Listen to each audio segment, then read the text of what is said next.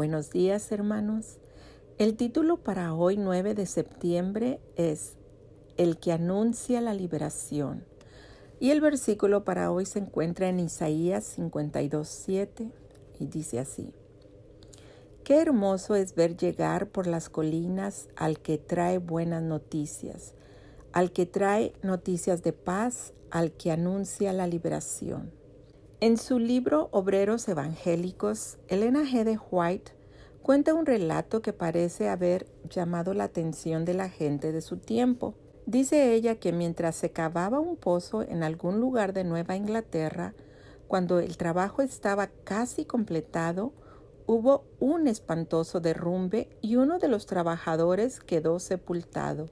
De inmediato se dio la voz de alarma por todo el pueblo y mecánicos, agricultores, comerciantes, abogados se presentaron en el lugar para ayudar en las labores de rescate.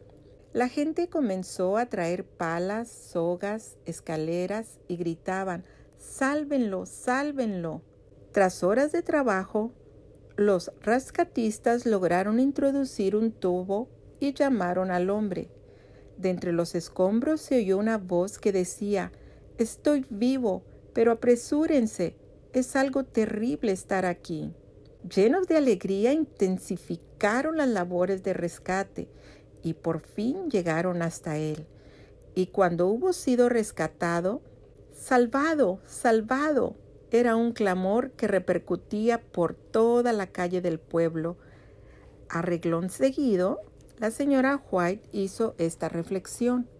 Si el peligro de que se pierda una vida despierta en los corazones humanos tan intenso sentimiento, ¿no debiera la pérdida de un alma despertar una solicitud aún más profunda en los hombres que aseveran percatarse del peligro que corren los que están separados de Cristo? Obreros Evangélicos, página 32.